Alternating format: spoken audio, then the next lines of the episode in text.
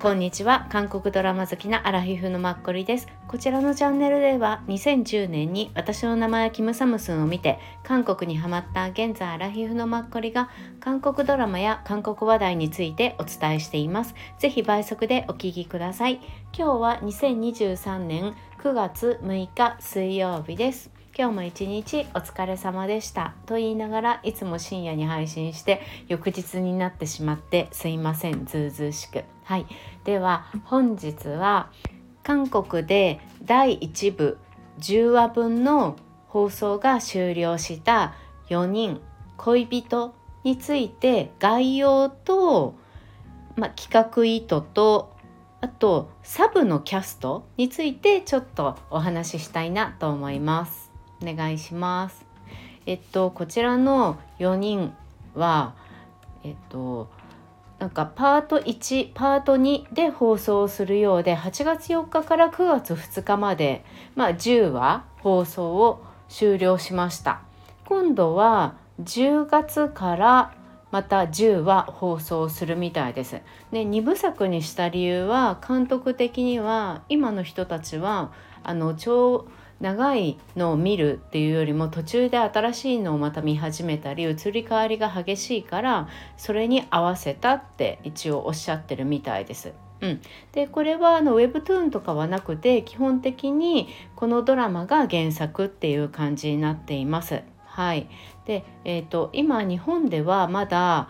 楽天ビッキーで見れるかどうかっていう感じで放送はされてないですね。韓国でも Wave っていうあのプラットフォームで見るかもしくは基本 MBC を通して見てくださいっていう感じです。もう企画も何もかも MBC になってます。はい。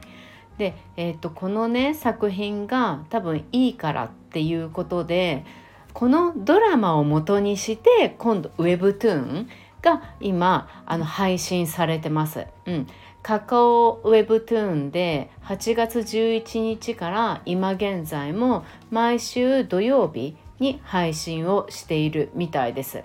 ね、今までと全然別バージョンですごいですよね。はい。で、えっ、ー、と簡単なあらすじをお伝えすると兵士コ乱を経験しながら交差する恋人たちの愛と民衆の生命力を描いたヒューマン歴史ロマンスドラマです。はい。えっとちょっと詳しく言うと私の人生に愛はないで堂々と非婚を宣言した男性この男性をナムグミンさんが演じます。で私の男性は自分の手で手に入れるっていうふうに野心的に宣言をした女性。この女性はアン・ウンジンさんが演じます。この2人が出会って雷のような恋に落ちます。はい。世の中全てに自信満々だったのに自分が恋に落ちるとどうなってしまうかっていうのを知らなかった、まあ、愚かな男性と世の中の全ての男性の心を掴んでおきながら自分が本当に愛する人が誰なのかわからなかった愚かな女性、うん、愛に限りなく愚かだったこの男性と女性が果たして愛を成就できるのだろうかっていうもう本当のねラブストーリーっていう感じです。はい、で私今日初めて1話だけ見たんですけどこの見ようと思った理由もう視聴率が 12%11% になったんですよ。うん、であの一番週間ね視聴率のドラマの中でだいたい日日ドラマと週末ドラマが群を抜いてくるんですけどその3番目に来てたんですよね。12%で。すごいびっくりして。最終話10話が12%なんですけど一番最初の1話は5%なんです。でえーとね、5話ぐらいから 8%7 話ぐらいに一気に10%になったっていう感じあ見てみなきゃって思って、まあ、1話見たんですけどちょっと刺激なんですよね。なのでどんな感じかなって私もともと刺激が得意じゃないからでもナムグンミンさんだから見る価値はあるから一度は目にしなきゃっていうのはすごい最初から思ってたんですよね。で今日実際見たら何気に結構ね面白い系？うん、やっぱりあの刺激でも韓国って現代風にあの作ったりするのでねですごく分かりやすくてちょっとあのラブコメまでいかないけどそういう感じで見れる。うん、だからあなんだこれは見やすいと思って確かにアン・ウンジンさんもそういう感じの演技をする人だよなって思って。うんうん。でナム・グンミンさんは基本最近面白い系が多かったっていうか私の記憶の中でナム・グンミンさんは、まあ、戦う男とか、まあ、すごい視聴率の男っていうイメージがあるのでまあいろいろあるけどでも、うん、あの結構ギャグ的なものが最近すごく印象に残ってるのであ結構これは人気が出るのが分かるなって思いました。うん、でラブストーリーもこの刺激になった方が最近って結構見やすいのかもしれないですよね。ロンとパクンビンさんの私4モとかもすごいなんか感動しちゃったし、まあ、パクンビンさんのね結構演技とパクンビンさんが演じたあのセジャ様、うん、の、まあ、女性だったんだけどね。あれになんかねやっぱりちょっとすごい、うん、感動したので結構刺激の方が今の時代ってロマンスって、うん、ドラマで伝えやすいのかもしれないって響くのかもしれないとかできなんか勝手に思ったりしました。はい。でえっと、あとはお伝えしたいのが、まあ、サブキャストなんですけどね、まあ、ナム・グンミンさんと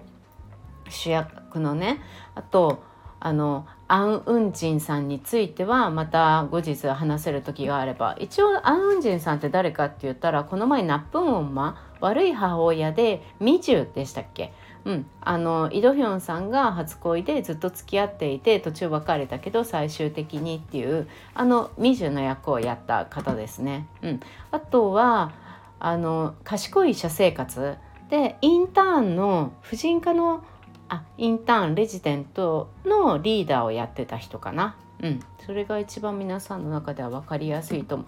あの目元にすごい特徴がある人なので目がクリッとしててうん、なので覚えやすい人だと思います。はい、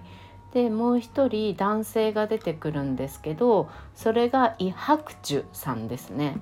あのこのア・ウンジンさんも最初この男性に憧れていて1話だとそういう感じで出てくるんですけどで彼にはもう言い名付けがいるんですね。でイ・ハクチュさんってなんか名前聞いたことあるって思っていたらこの前のヒョン・サロクあの刑事6 2と1に出ていてこの平治6、うん、のあのパートナー役をね確かやったんですよね。イ・ソンミンさんのパートナーの確か男性の役をやってたんだと思う。うん、そう。あとは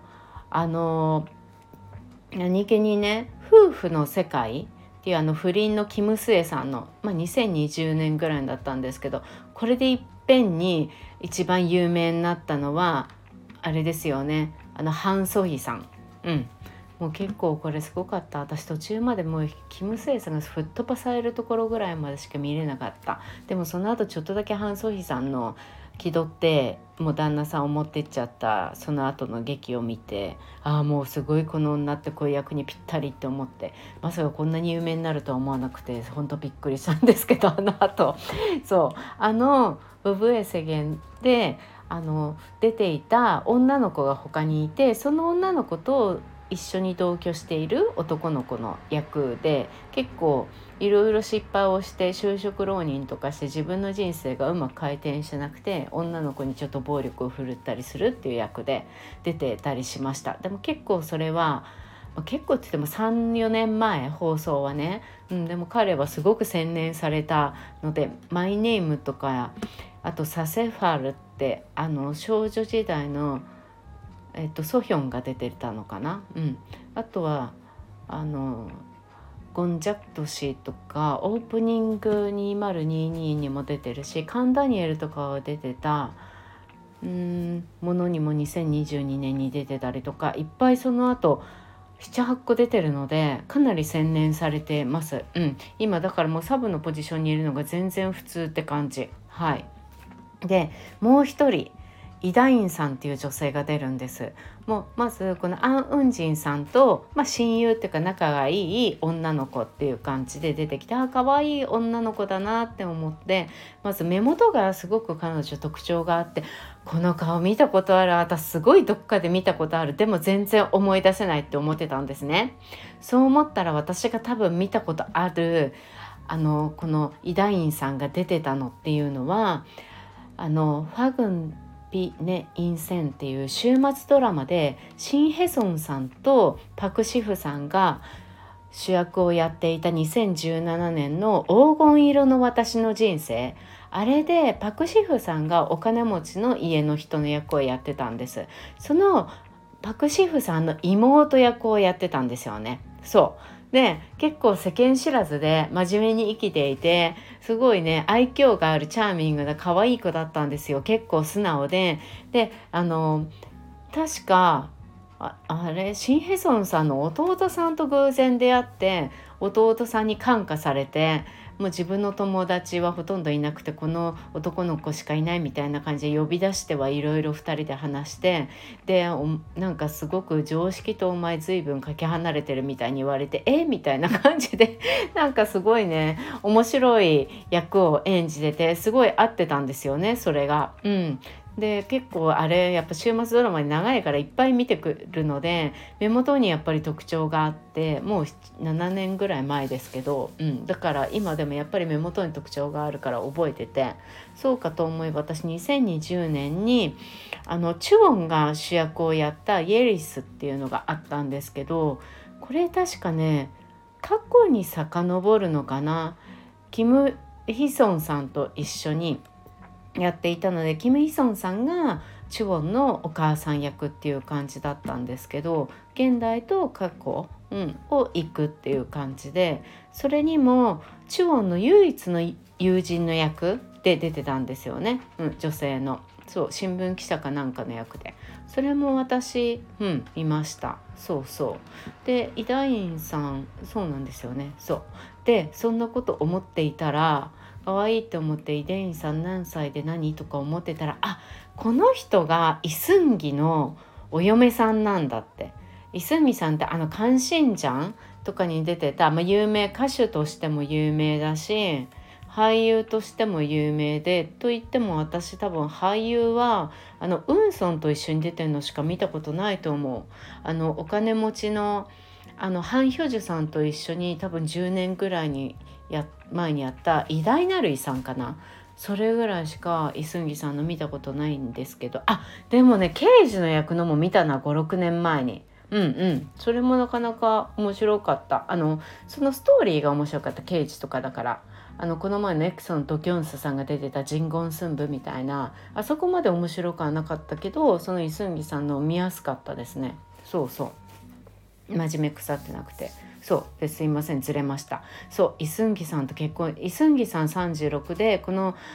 あのイダインさんは30歳だから6歳差なんですね。2人が結婚したのって2023年の4月7日か。うん。ね。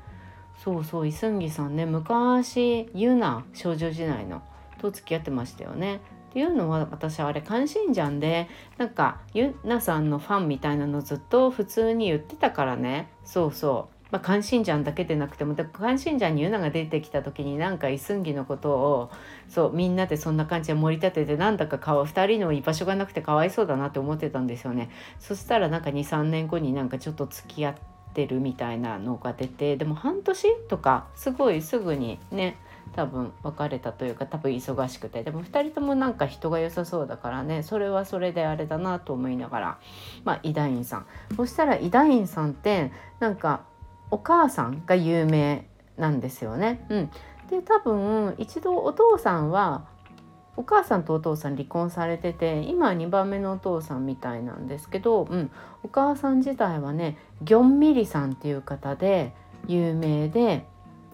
あの58歳の綺麗な方で私なんかで見たことあったかしら？って思いながら過去を遡るとですねちょうど2023年に「パンドラ」っていうドラマがあったんですね。うん、なんか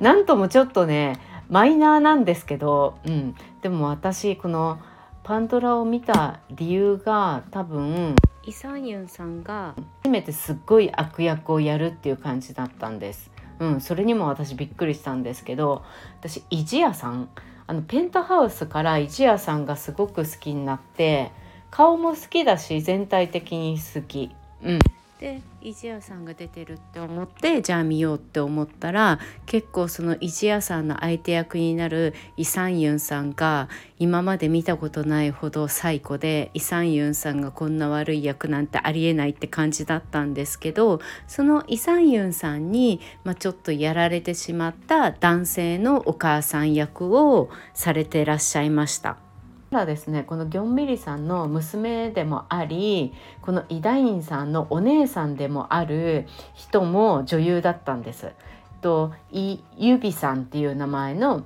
女優名なんですけどなんとあこのユビって聞いたことがあるって思ってたらやっぱユビの細胞たちをご覧になった方は一番わかるかと思うんですけどそれの私ルビーはルビーはって自分のこと名前をルビールビーとか言うあの女の子あの女の子だったんですよ。あの女の子がイダインさんのお姉さんだったんですよね。だからイダインさんは結構目元に癖があるけどルビーの方はあんま目元に癖って私記憶にないのでしかも私ルビーぐらいでしか多分ね見たことがないないんじゃないかなって思ってて、まあ、ペントハウス3にもなんか特別出演でね出てきてたみたいなんだけどそうそうあんまりなんかそれもうん分かんなかったんですけどそうそうなんかそのルビーもねすごいですよね家族みんな俳優みたいな感じ。うんうん、で一人まあ弟さんがいるみたいなんですけど弟さんは別に何かしているわけでははいなさそうです。はいそんな感じ3人ねお子さんがいらっしゃってみんなね活躍しててすごいですよね。はいっていう感じです。はいなのでちょっと4人これから私結構あのご飯食べながらも見れるような映像なのでちょっとこれから楽しみに皆さんよりちょっと先にはい拝見させていただきます。またお話しさせてください。今日もお聴きくださってありがとうございました。皆さん明日9月7日木曜日いい日になりますように。はい明日もよろしくお願いします。